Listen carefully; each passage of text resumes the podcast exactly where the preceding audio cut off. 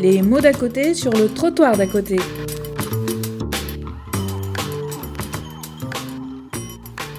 On enchaîne sur la deuxième table ronde qui concerne cette fois-ci la question des médiations numériques. Puisqu'en fait, dans le raisonnement, et on l'a un peu abordé depuis ce matin, l'idée pour euh, lutter contre la fracture numérique, avec toutes les, nuances apportées par euh, Pascal dans son intervention, pour arriver vers de l'AI inclusion, et on va essayer d'avoir aussi quelques éléments euh, là-dessus, mais interrogeons-nous sur ce qu'on peut appeler les médiations numériques. Et dans un premier temps, sur les lieux de proximité, sur les espaces publics numériques, les EPN, sur les lieux de formation, sur tout ce qui peut permettre de servir de médiation, euh, notamment à travers euh, l'accompagnement qu'on peut proposer aussi les uns et les autres de la place qui est la nôtre. Alors pour ça, on va euh, d'abord demander une parole à deux voix, donc je vais essayer de faire attention au niveau du temps. Francisco Garcia, euh, donc tu es directeur, tu t'es présenté ce matin, directeur du CCS de Bondy, mais aussi référent du collectif des directeurs de l'UDCCS 93. Donc c'est à ce titre-là qu'on souhaitait euh, ton intervention, au titre du l'UDCCS qui est un partenaire important pour le département. Et puis euh, Elsa, vous vous êtes chargée de projet à la Fédération des centres sociaux de Seine-Saint-Denis, un autre partenaire important. Et vous êtes les uns et les autres euh, des lieux de proximité qui sont, j'imagine, euh, régulièrement interpellés par les habitants qui viennent trouver auprès de vous euh, peut-être une réponse à leurs questions, des équipements qu'ils ne trouvent pas ou un accompagnement qui leur est nécessaire. Donc est-ce que vous pouvez déjà nous dire dans un premier temps quelle réflexion cela a apporté dans vos pratiques? Est-ce qu'il y a des actions qui sont en cours ou bien des projets que vous menez les uns et les autres sur cette question du numérique? En ce qui concerne euh, les centres sociaux, en fait, euh, la question est assez récente dans notre réseau. Donc, il y a un groupe de travail qui a été euh, monté avec des professionnels, enfin des équipes des centres, donc salariés et bénévoles, qui accompagnent du coup les usagers des centres autour du numérique. Donc euh, on en est en fait vraiment au balbutiement notre euh, réflexion et euh, vraiment au développement de, pistes à mettre en place pour mieux accompagner du coup les usagers des centres. Juste pour faire un petit état des lieux de ce qui se passe dans les centres sociaux en termes de diversité au niveau des espaces numériques. Donc, on a une diversité au niveau en fait des comment dire des animations. Donc euh, ça va passer à la fois par euh, la mise en place euh, d'un ordinateur en, usage libre avec Internet pour les usagers, à la réalisation de véritables projets autour du numérique, donc avec des modules thématiques pour donner des exemples au niveau des modules thématiques euh, développés, ça va être comment utiliser euh, une tablette à un smartphone, le montage de, projets photos ou vidéos, la bureautique, les démarches administratives, la question des mails de la communication, euh, la maîtrise aussi de l'environnement du PC. Donc là, plus du coup comment on bricole, les achats en ligne et les réseaux sociaux. Donc on voit qu'il y a une diversité euh, au niveau du contenu euh, de, ces espaces numériques et il y a aussi une diversité au niveau euh, de l'équipement. Donc au niveau, dans les centres, il y a des équipements vétustes. Parfois, ils sont plutôt bien équipés avec des tableaux numériques. Donc une grande diversité aussi à ce niveau-là. Et une diversité aussi au niveau des logiciels. Donc la plupart, en fait, utilisent des logiciels libres. Et donc avec les, hum, comment dire, les limites que ça implique en termes d'accompagnement avec par exemple je ne sais pas s'il y a un public du coup qui utilise Word chez soi bon bah si on est sur OpenOffice et qu'on apprend sur OpenOffice bah, ça peut poser des soucis donc une grande diversité au niveau voilà de ces espaces, euh, mais la problématique en fait euh, récurrente hein, au niveau du coup euh, des, professionnels des centres, c'est la question de la dématérialisation. Donc on en a pas mal parlé ce matin et cet après-midi. Donc la dématérialisation des démarches administratives en fait c'est un véritable mur en fait pour les usagers qui entraîne pas mal de questions aussi au niveau des professionnels en termes de posture et d'accompagnement. Donc, euh, ce qui a notamment été, euh, comment dire, soulevé euh, dans les échanges au niveau du groupe de travail, ça a été la diversité en fait des, interfaces au niveau des administrations. Donc, une diversité à la fois au niveau des différentes administrations et au niveau de la forme aussi, donc qui peut euh, perdre l'usager, donc euh, et qui sont pas spécialement aussi intuitives. Et donc euh, il y a eu notamment l'idée de, mutualiser un petit peu ces interfaces pour faciliter les démarches administratives. Donc ça c'est une question qui a été soulevée dans le groupe. Donc, donc en fait, la, grosse problématique, c'est la réponse à cette urgence sociale d'accompagner les usagers face à la dématérialisation des démarches administratives. Vous pouvez nous rappeler, Elsa, euh, j'ai oublié de préciser que vous, faites partie aussi du, conseil départemental numérique, donc c'est important parce que c'est aussi une façon de faire remonter justement tout ce, ce questionnement-là dont vous nous faites part. Vous pouvez nous rappeler combien de centres sociaux en Seine-Saint-Denis? Alors, juste pour repréciser, du coup, peut-être la fédération, euh, du coup, c'est une association qui accompagne en fait euh, les professionnels et les bénévoles des centres sociaux dans la mise en place de leurs projets, qui valorise aussi les actions euh, innovantes et participatives des habitants de Seine-Saint-Denis. Donc, la fédération est forte en fait d'un réseau d'une cinquantaine de structures adhérentes.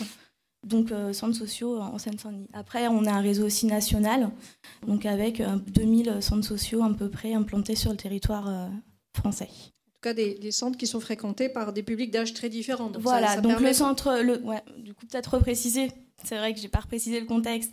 Donc le centre social en fait euh, accueille euh, un public de tout âge, hein, donc euh, ça va de zéro à voilà, il n'y a pas de limite. Donc il y a des jeunes, des moins jeunes, des familles, des seniors qui fréquentent ces centres. On est vraiment des, du coup des structures de, de proximité et qui fonctionnent autour de trois dimensions. Donc une dimension de service où là on va être sur de la proposition d'activité généralement, une dimension aussi de projet collectif et une dimension citoyenne. Et c'est vrai que la question du numérique touche ces trois sphères du centre social. Donc ça va être à la fois euh, quels services euh, on va pouvoir apporter, euh, notamment au niveau des, par exemple des écrivains publics. Donc on voit aussi que là il y a un petit transfert au niveau aussi des compétences. Est-ce qu'on va parler bientôt d'écrivains numériques? Donc c'est une question aussi qui se pose. Donc là on est plus sur le volet service, mais ça va être aussi la mise en place de projets collectifs. Mais je voulais y revenir après et donner d'abord la parole du coup à Francisco pour, parler des questions voilà, au niveau de la dématérialisation des démarches administratives. Oui, autre lieu de proximité, donc les CCAS. Ouais, bonjour tout le monde, merci. On va essayer de travailler en double voie, c'est pas simple comme exercice. Nous qui on est, nous on est un réseau euh, dans, le département avec donc 34 euh, villes adhérentes, donc 34 16 derrière, et aussi euh, une histoire commune dans des réflexions de pratiques professionnelles qui ont changé et qui continuent encore à changer. Et c'est aujourd'hui l'occasion, avec le contexte qui est le nôtre, de dire comment le numérique on peut en faire un outil efficace et performant au service évidemment de nos, de nos publics. Euh, on s'est déjà, on va dire, emparé de ces questions numériques il y a quelques années quand on a commencé à travailler l'instruction du RSA. Pour les plus anciens autour de la table et dans la salle, euh, l'instruction du RSA n'a pas été aussi une chose facile. Aujourd'hui, euh, on instruit le RSA dans le CAS, ça se passe plutôt bien, on a avancé. Donc, il faut qu'on soit vigilant à comment cet outil numérique, euh, on peut nous, euh, un, continuer, on va dire, à le faire avancer pour qu'on soit pas pris en otage. Et c'est la force du, réseau, c'est de travailler toujours entre nous pour discuter et s'approprier des difficultés ou des, ou des questions qui nous, qui nous préoccupent. Aujourd'hui, donc, euh, on est donc des CCS aussi très très différents sur le territoire, puisque le territoire est aussi euh, un territoire euh, dense et, riche et, différent, avec des CCS dans des villes de 3000 habitants, par exemple, et des CCS dans des villes de 100 000 habitants. Mais en dehors de ces différences, on va dire géographiques, on va dire, on arrive à trouver un consensus parce qu'on on discute ensemble, donc on a des réunions de travail, on, échange aussi, et on progresse ensemble. On fait aussi appel à notre expertise. Il y a des mots aujourd'hui qui, qui encore n'ont pas été prononcés ce matin. Peut-être que c'est aussi parce que c'est un contenu dense et je tiens à remercier les, intervenants aussi. Euh, expertise professionnelle, on est des experts ensemble de, notre champ professionnel. On a une vraie capacité aujourd'hui à se mobiliser ensemble parce qu'on est tous des, experts avec chacun nos compétences. Et cette, complémentarité professionnelle, il faut en faire une richesse au service d'un réseau. Euh, quand on parle aujourd'hui numérique, et je reviens à ce que j'avais dit aussi tout à l'heure euh, en question avec euh, ces conditions à réunir, pour moi aujourd'hui, il faut qu'on se réinterroge sur ces conditions à réunir. Pour moi, elles ne sont pas réunies aujourd'hui. Elles ne sont pas réunies parce qu'aujourd'hui, on met encore, encore une fois l'accent sur des difficultés. Il faut qu'on en parle, il faut aujourd'hui que derrière ce travail-là, on va dire, de, diagnostic, l'état des lieux soit fait pour qu'on puisse avancer ensemble. Quand on parle numérique aujourd'hui, on a aussi euh, au CCAS, en tout cas, l'habitude aussi de parler, on va dire, tout ce qui est accès au droit, parler aussi, par exemple, aussi de la domiciliation. Et évidemment, on a aussi un sujet qui n'a pas été encore abordé et qui aussi nous préoccupe. Je vais pas être très long parce que sinon Elsa après derrière elle n'aura pas sa, son temps de parole. C'est la question de l'argent. Aujourd'hui, euh, on n'a pas beaucoup parlé d'argent encore et il faut aussi parler d'argent dans ce rapport au numérique.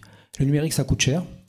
Euh, je vais vous dire, je peux vous dire ce que moi ça, me coûte en tant que direction CS. Euh, voilà, quand on fait les mises à jour, quand on est obligé de faire appel à des fournisseurs qui sont attentifs et bienveillants avec nous, on a un rapport aussi à l'argent qui doit aussi changer.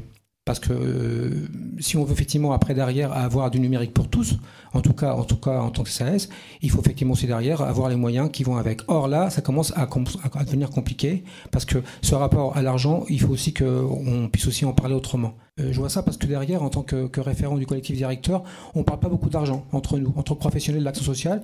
Euh, je crois que c'est une, une, question qu'il faut un jour ou l'autre qu'on puisse aborder ensemble. Parce qu'il en va effectivement aussi de cette volonté de pouvoir avancer hein, sur cette question-là. À toi, Elsa. La question de l'argent, comme je le disais, hein, on a des, taux d'équipement qui sont très divers dans les centres et certains professionnels du coup sont confrontés voilà, à, un, parc informatique vétuste et donc l'accompagnement des, des, usagers euh, voilà, peut être problématique euh, si on n'a pas des ordinateurs euh, performants. Donc euh, pour enchaîner, la, question qu'on s'est posée par rapport du coup aux difficultés que pouvaient rencontrer les professionnels des centres nous a amené en fait à nous poser la question de la formation et de la sensibilisation des équipes du coup des centres sociaux. Donc comme je disais, on est vraiment au balbutiement de notre réflexion, mais ce qui est ressorti, c'est des problématiques par rapport à la déontologie. Donc on en a parlé ce matin. Jusqu'où je vais dans mon accompagnement en tant qu'animateur d'espace numérique pour remplir une déclaration d'impôt par exemple. Euh, quelle connaissance j'ai des ressources du territoire, sur quoi je peux m'appuyer au niveau du coup euh, de, mon quartier pour euh, orienter des usagers? Parce qu'il y a aussi la question du temps. en fonction du coup des structures, des fois il y a des postes qui sont dédiés à l'animation de ces espaces, mais des fois c'est simplement du coup des vacataires ou des animateurs qui font ça voilà en informel pour accompagner euh, du coup un usager qui en a besoin. Donc euh, du coup, sur quoi je peux m'appuyer moi, professionnel de centre, pour pouvoir orienter et pour pouvoir du coup rester sur mon cœur de travail, voilà, vu que je ne suis pas animateur d'espace numérique. Euh, la question euh, aussi euh, de, la posture professionnelle pour comment dire travailler en termes de pédagogie et rendre autonome l'usager. Donc c'est vraiment voilà des questions qui, émergent dans le réseau, qui sont récentes et qui posent la question aussi de l'évolution du coup des, l'évolution des pratiques professionnelles et l'évolution aussi de la terminologie, j'ai envie de dire même des, des métiers quand je disais écrivain public à écrivain numérique, bon voilà, c'est des choses qui, qui, qui, posent question. Et est-ce que tu veux enchaîner là-dessus? C'est à mon tour d'enchaîner, merci. Évidemment, pour moi, euh, donc un, la force du réseau, il faut aussi qu'on sache qu'on est un réseau et que ça c'est vraiment une vraie, une vraie force qu'on a entre nous.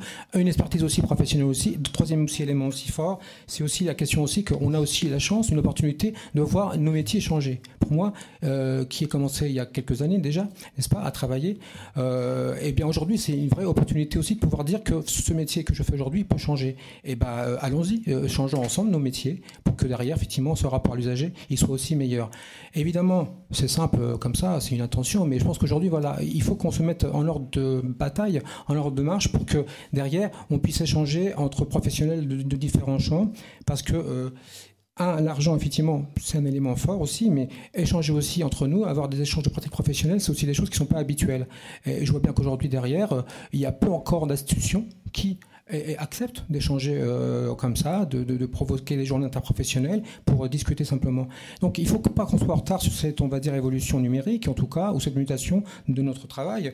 Euh, il faut, ah, il faut qu'on accepte effectivement qu'aujourd'hui il y a des métiers nouveaux qui, s'installent, qu'il y a effectivement un rapport à l'usager aussi qui change, parce que du coup on construit une réponse à un accompagnement social qui est différent. Je vais vous donner un exemple, et ça fait déjà une semaine que je suis coincé avec cet exemple-là. Euh, j'ai eu l'occasion d'avoir un rendez-vous avec, avec un, homme un petit peu compliqué qui euh, bénéficiaire du RSA et qui me dit voilà, moi je veux avoir une page sur Internet pour avoir un financement à un projet, financement participatif. Ok, à qui j'en parle? Euh, au CSAS de Bondy, euh, j'en parle un peu avec mes collègues, euh, chacun me regarde avec des yeux un petit peu ronds, ok c'est très bien, mais il n'est pas suivi dans le cadre du RSA, oui d'accord, mais oui, mais lui il veut avoir, il a une idée, il a, il a un projet, il est acteur, en tout cas il veut être acteur de son projet professionnel. Ok, on n'est pas dans les clous parce que ce n'est pas une démarche habituelle d'un bénéficiaire du RSA. C'est-à-dire que du coup, c'est pareil. Comment derrière, on accepte aussi des, regards différenciés, des démarches un peu, on va dire, euh, différentes. Lui, il insiste hein, et, tient, et le bon bout. Il veut vraiment qu'on s'occupe de lui. Il veut faire une page. Il veut qu'on lui donne de l'argent pour un projet personnel qui est intéressant. Il y croit. Sauf que derrière, voilà, aujourd'hui, qui peut m'accompagner sur cette construction d'une page sur Internet? Qui, à un moment donné, je veux dire, euh, a aujourd'hui, on va dire, les compétences au sein de mon institution, CCAS il n'y en a pas. Voilà. Il faut, il faut accepter ce, regard professionnel, on va dire, qui doit changer. Et en même temps, euh, j'allais dire aussi qu'on doit aussi s'imposer aussi des efforts. Il y a aussi, euh, de la part, en tout cas, ce matin, j'ai dit aussi, des efforts pour accepter de ne plus faire euh, les choses comme on faisait peut-être aussi avant. Les questions sont en train de, s'accumuler. Euh, il y en a aussi, je pense, aussi dans la salle. Dernier point, Elsa, pour que je puisse donner la parole aux autres. Ouais. Donc, du coup, au niveau de la formation, en fait, on compte euh, co-construire en fait, euh, des modules de formation pour les professionnels des centres, donc avec nos partenaires, donc Emmaüs Connect et aussi Saint-Pon.co dans le cadre du déploiement Caprio, mais du coup, ils vont sans doute rebondir dessus. Et juste, ce qui me permet d'enchaîner au niveau de Caprio, c'est sur du coup la problématique des jeunes qui est aussi importante pour les centres et du coup, en termes d'insertion au niveau de l'emploi mais aussi en termes de pouvoir d'agir. Donc euh, comment du coup on travaille la question de l'engagement des jeunes avec euh, le numérique et comment on fait le lien du coup entre empowerment au-delà aussi des jeunes, hein, parce que c'est tous les agents, les centres, avec euh, le numérique, c'est une question qui se pose aussi dans le groupe. on a parlé aussi pouvoir d'agir, voilà. moi, je pose aussi une question en tant que professionnel. Et notre pouvoir d'agir à nous, il est où là-dedans? Qu'est-ce qu'on en fait? Voilà, c'est tout. Alors, bon, déjà, on a, un certain nombre de questions, mais on voit bien à quel point les, CCAS, les, centres sociaux sont euh, voilà, confrontés à ces questions qui se posent en termes de pratique, en termes d'équipement, des questions qui vous sont posées et qui obligent euh, voilà, à travailler ensemble et peut-être un peu différemment. Alors, c'est un point sur lequel je vais rebondir par rapport à l'intervention de, Vincent Delbar, parce que euh, c'était aussi une question qui ressortait de l'étude présentée par Hélène Garancher ce matin. C'est-à-dire, quels sont les lieux où on peut orienter les personnes quand on n'a pas soi-même l'équipement nécessaire ou quand on n'a pas soi-même euh, les, réponses à tout cela. Alors Vincent, vous, vous êtes responsable du pôle aménagement numérique au département, particulièrement chargé, vous me dites si je dis des bêtises, du développement de la fibre optique, d'un accès égal au numérique sur l'ensemble du département, et c'est important cette question d'équipement. Mais vous avez également été en charge, avec l'aide d'une personne qui était en service civique, de recenser les EPN, donc les espaces publics numériques. Est-ce que vous pouvez nous dire un petit peu plus ce que c'est et quelle est sa fonction? Donc il y a quelques diapos qui vont euh, euh, pouvoir permettre d'illustrer vos propos. Et puis vous avez aussi un article dans le dossier documentaire sur qu'est-ce qu'un EPN. Parce que sous ce sigle un peu bizarre, il peut y avoir plusieurs choses qui, en les recensant un peu plus précisément, nous permettraient les uns et les autres d'orienter peut-être à bon escient les, publics qui s'adressent à nous.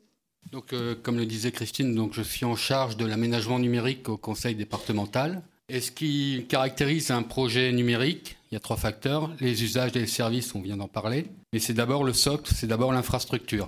Et on pourrait se dire en Seine-Saint-Denis, bon, ça va se passer tout seul parce qu'on est proche de Paris, c'est dense, c'est urbain, etc. Eh bien, pas du tout. C'est plus compliqué que ça. Parce qu'un nouveau réseau, comme disait le collègue, c'est un coût. On l'a chiffré à pas, à pas, loin de 300 millions d'euros. Aujourd'hui, en France, on est dans une logique où tous les opérateurs privés tous les opérateurs de télécommunications sont privés, sont des sociétés anonymes, et l'objectif, c'est bien sûr la rentabilité à court terme. Et nous, on est là, par contre, pour faire de l'aménagement numérique. Donc, on a un objectif ambitieux au département, c'est de raccorder l'ensemble du territoire en 2020 en fibre optique, 100% du territoire, c'est-à-dire 100% des habitants, 100% des entreprises et 100% ce que j'appelle les sites publics. Donc, je mets dedans, bien sûr, les espaces publics numériques. Parce qu'un espace public numérique où il n'y a pas beaucoup de, où la connexion ADSL est très mauvaise, ben, c'est pas terrible quoi pour, pour travailler. Alors, qu'il dites-vous dans la salle Je pense qu'il y en a qui vont réagir là-dessus. Oui.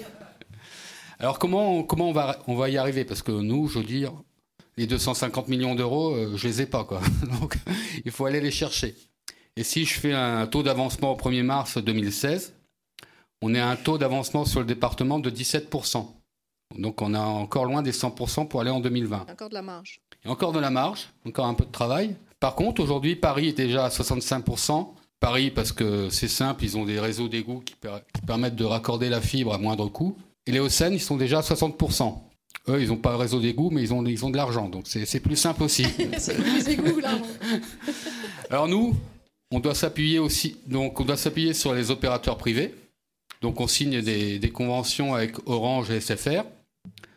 On s'appuie aussi sur une délégation de services publics qui s'appelle Debitex qui permet d'aller raccorder les communes du, département qui sont les moins accessibles. Je pense à Coubron, Gournay, Vaujour.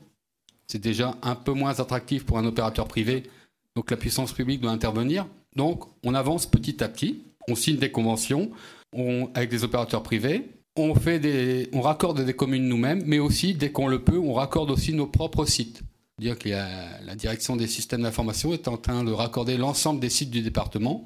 Donc ça coûte cher, ça prend un peu de temps, et on a toujours le même objectif que 100% des sites départementaux seront raccordés en 2020. Donc on a vraiment une action volontariste sur ce sujet. Et on s'est aperçu aussi que, je veux dire, euh, je travaille sur ce sujet maintenant depuis, depuis 7 ans, qu'il y a cette fracture géographique mais il y a une fracture au niveau des usages. Parce que c'est bien beau d'avoir une belle connexion Internet, de la fibre optique et tout. Si on ne sait pas s'en servir ou c'est juste pour faire des jeux, je vois pas tout, à fait l'intérêt. Donc on, travaille, le département depuis 2005 soutient ce qu'on appelle les espaces publics numériques. Donc c'est un, concept qui date des années 2000. Maintenant, je, je, parlerai plus d'espaces de médiation numérique parce qu'aujourd'hui on, passe de, on parle d'espaces de, coworking, de Fab Lab. Il y a des exemples qui sont à l'écran derrière moi. Voilà, donc une variété. Et puis vous avez donc aussi des exemples hein, dans le dossier documentaire. Donc c'est vrai que l'EPN, c'est pas que le cybercafé ou c'est pas que l'agence Pôle emploi avec euh, une bande, si j'ai bien Tout à fait. Et donc ce sont des espaces qui sont aussi bien destinés aux particuliers, aux habitants qui n'ont pas les moyens d'avoir une connexion Internet ou pas les moyens tout simplement d'avoir un ordinateur, mais aussi à des chercheurs ou à des gens qui veulent euh, faire du télétravail. Donc tu as toute une diversité d'espaces. On fait ce travail de recensement et justement, en faisant ce travail de recensement, on s'est aperçu, je veux dire, euh, qu'il y a d'autres euh, organismes, de collectivités qui font à peu près le, même travail. Donc ce que je propose aujourd'hui, c'est que moi, je me sens un petit peu seul sur ce sujet, qu'on travaille tous ensemble sur ce sujet, qu'on affine un peu notre recensement. Parce que l'intérêt aussi, c'est de savoir qu'est-ce qu'on y fait dans ces espaces? Est-ce qu'on y vient pour euh, faire son CV, pour chercher du boulot, pour aller sur Internet, pour faire du lien social? Donc c'est important de savoir ce qu'on y fait. Et on a fait déjà ce premier travail en 2012. Et on avait recensé ne, serait-ce que pas moins de 200 espaces publics numériques en Seine-Saint-Denis. Donc euh, c'est pas rien. Donc on va continuer ce travail avec l'ensemble des, partenaires qui veulent euh, s'associer euh, à ce recensement. Et l'objectif, c'est de sortir une cartographie d'ici la fin de l'année, de façon à diffuser aux, travailleurs sociaux, à l'ensemble des, gens qui travaillent sur ces sujets, pour savoir, pour dire dans telle ville, il y a tant d'espaces publics numériques et avec telle spécificité, soit pour, euh, par rapport aux personnes handicapées, par rapport euh, pour chercher du travail, etc. Donc c'est ce travail qu'on va, qu'on va lancer à partir d'aujourd'hui. Et je pense qu'il y avait une réunion qui va s'organiser rapidement avec l'ensemble des acteurs qui travaillent sur ce sujet. Voilà. Ben, merci en tout cas Vincent, parce qu'effectivement en préparant cette journée, on s'est rendu compte que plusieurs institutions étaient euh, elles-mêmes en train de faire cette cartographie ou cette, ce recensement et qui est nécessaire, c'est-à-dire qu'il faut déboucher sur une cartographie qui permettra de voir s'il euh, y a une équité au sein du département, si tous les, coins du département sont équipés, mais au-delà d'une cartographie, d'en sortir peut-être un, annuaire un peu précis, si j'ai bien compris, qui puisse permettre d'identifier pour chaque lieu qu'est-ce qui est offert. Est-ce que c'est euh, de la formation? Est-ce que c'est un équipement? Est-ce que c'est plutôt sur l'insertion professionnelle? Est-ce que c'est plutôt sur euh, l'utilisation d'Internet pour d'autres donc je pense que c'est un outil qui, sera utile euh, aux travailleurs sociaux et à l'ensemble des structures qui sont présentes dans la salle pour pouvoir euh, orienter au mieux les, publics. Et donc ce groupe qui va euh, démarrer, si vous avez des idées, si vous-même, je sais qu'il y a des, des, chefs Ville RSA aussi dans la salle qui ont commencé aussi au niveau de leur commune aussi à faire ce travail. voilà, c'est en mettant toutes ces ressources ensemble qu'on va arriver à quelque chose de plus, de plus précis. On continue et puis après je vous donne la parole dès qu'on aura entendu l'ensemble des intervenants. Euh, on continue sur ces lieux euh, où il y a besoin effectivement d'être aidé, d'être accompagné. Donc je reviens vers vous, Romain, euh, parce que vous nous avez précisé ce matin quelle était la politique de la CAF en la matière. Mais vous redonnez la parole sur quel type d'accompagnement vous, vous proposez, parce que ça c'était effectivement important. Et il y a donc ce que vous nous avez dit ce matin, mais que vous pouvez peut-être développer cet après-midi. Comment lutter contre la fracture numérique? En accompagnant au mieux, euh, y compris les allocataires de la CAF qui peuvent être en difficulté. Exactement. Donc, euh, je vais creuser un petit peu ce que j'ai dit, euh, ce que j'ai dit ce matin. Alors, j'aurais voulu incarner les choses puisqu'il y avait finalement une photo d'une de, de, nos agences avec justement l'espace numérique que je décrivais et surtout les professionnels qui sont positionnés dans ces, dans ces espaces multiservices, les médiateurs sociaux experts que j'évoquais tout à l'heure, qui sont du coup au nombre de, de, de, 55 sur les 5 agences euh, du, département. Ces euh, médiateurs sociaux, euh, ils sont donc notre visage, le premier visage de la CAF pour, pour les allocataires. Ils interviennent dans cet espace multiservice. Ils ont une fonction qui est une fonction large, qui est d'abord d'accompagner les allocataires dans l'utilisation du site caf.fr. donc c'est leur, c'est leur première mission et j'y reviendrai tout à l'heure, mais ils sont confrontés à un certain nombre de difficultés. Euh, qui seront, enfin, qui, seront, qui, seront, qui sont travaillés euh, par ailleurs, mais euh, ils sont forcément confrontés justement à la problématique des usages derrière. Et leur mission, c'est effectivement, voilà, essayer de faire en sorte que les, allocataires se saisissent après, au bout d'un moment, de façon autonome de, ce, de, ce, de cet outil qui est le CAF.fr. C'est vraiment une stratégie qu'on a d'investissement, d'investissement dans le temps et d'autonomisation de, des démarches à effectuer. C'est un pari en fait qu'on fait euh, dans le temps. Vous pouvez nous en dire un petit plus sur la, formation des alors, Justement, justement euh, ces médiateurs-là, euh, ils ont une formation de 7 mois. donc c'est un, un, effort de formation qui est important.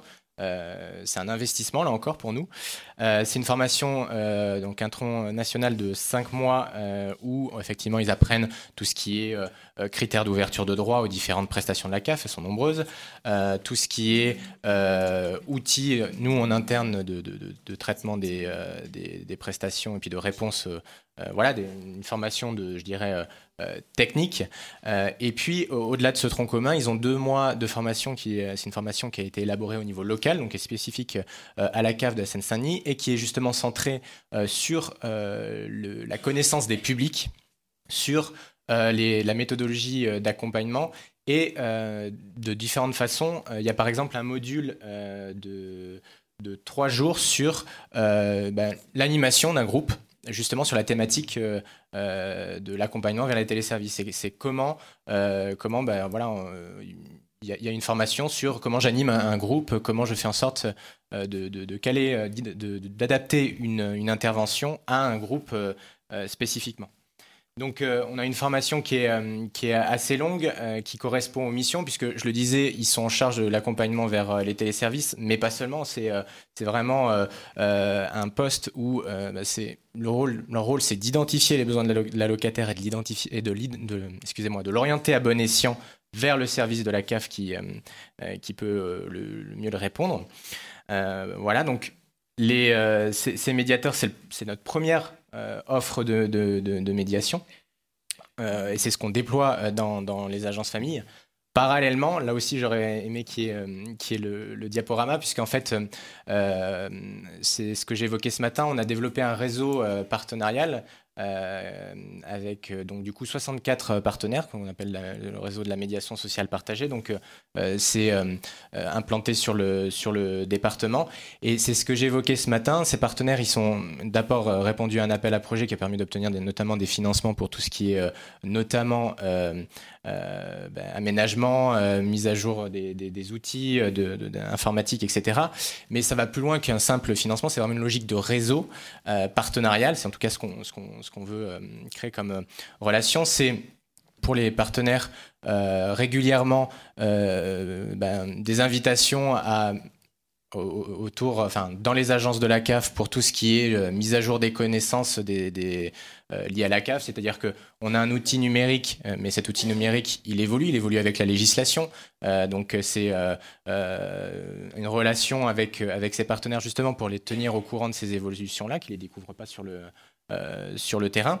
Donc ça, c'est quelque chose qu'on propose de façon, euh, de façon régulière. Il y a également une newsletter. Enfin voilà, il y a, une démarche qui est structurée. Et, euh, puis deux fois par an, il y a une rencontre avec les responsables de ces, structures, justement pour faire un, pilotage en mode réseau, c'est-à-dire échanger sur les difficultés rencontrées, sur les, projets qu'on voudrait lancer conjointement et sur, bah, l'évolution des choses. Donc ça, c'est euh, une deuxième offre de, médiation qui est complémentaire euh, à ce qu'on fait, euh, ce qu'on fait en agence.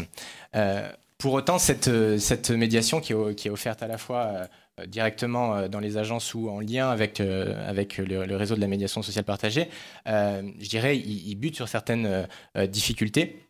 On est ben, un organisme je dirais, euh, un organisme euh, qui offre des prestations et euh, le, plus largement possible. On verse 2 milliards de prestations par an sur, sur les départements. On a 475 000 visites par an, le double d'appels au niveau de, de, la plateforme téléphonique. Donc, on rencontre vraiment des, des, allocataires avec des profils différents en termes d'usage de, des, téléservices. Et du coup, que ce soit les partenaires, mais également les, les, médiateurs, ils ne sont pas confrontés aux mêmes problématiques euh, d'un allocataire sur l'autre.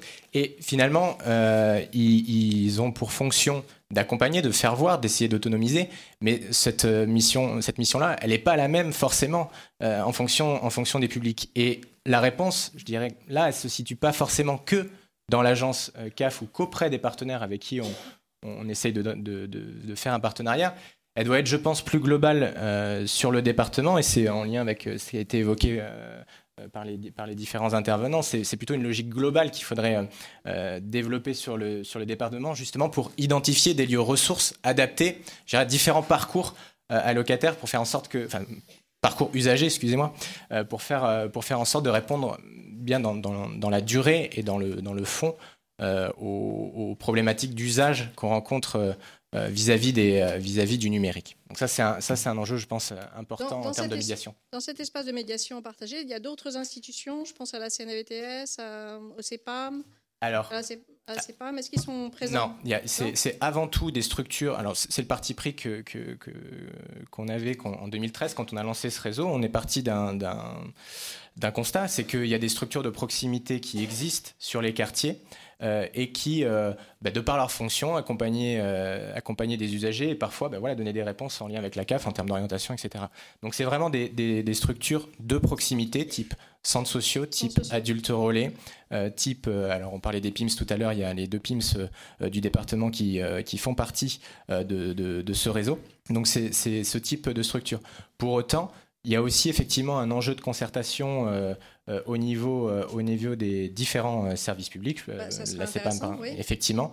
il y a, y a vraiment un enjeu à ce niveau-là, effectivement, pour, pour développer des actions. Et ça, effectivement, on est preneur à travers, à travers nos travailleurs sociaux, à travers les collègues volontaires du service civique que, que j'évoquais tout à l'heure, qui, sont, qui peuvent intervenir chez, chez les partenaires. Donc c'est à la fois aujourd'hui c'est à la fois une, un lieu d'échange et de réflexion, mais j'espère que ça ira plus loin parce que justement c'est aussi, je pense, le moment de lancer euh, effectivement un appel pour euh, pour développer des actions concrètes à la fois euh, sur le terrain au niveau des communes et travailleurs sociaux. voilà, la CAF, on est on est preneur à ce niveau-là et on, on peut mettre euh, des expertises particulières, que ce soit des expertises de travailleurs sociaux CAF, que ce soit des expertises de médiateurs socio-experts ou de volontaires euh, du service civique.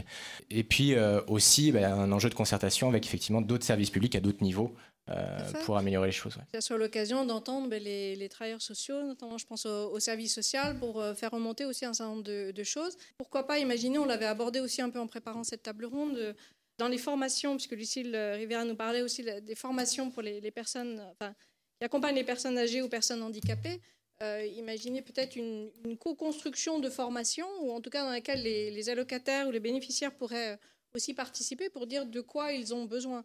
Parce qu'en fait, toute la question, est-ce qu'on va vers des écrivains numériques, Elsa le disait, est-ce qu'on va vers des gens qui sont spécialisés sur le numérique ou dans l'accompagnement numérique? Ou est-ce qu'on a des personnes qui sont déjà aussi au fait des problématiques sociales des publics qu'ils rencontrent Exactement. Alors cette démarche-là, on, s'est interrogé, alors ça rejoint le, propos qui a été dit ce matin, justement, sur un, un, moment donné, est-ce qu'on se questionne sur, sur ce qu'on fait, sur, euh, sur les actions? Ça bien. Euh, Dans le cadre des... Euh, des ateliers collectifs que j'évoquais tout à l'heure. On en a mené euh, euh, une centaine en, 2015.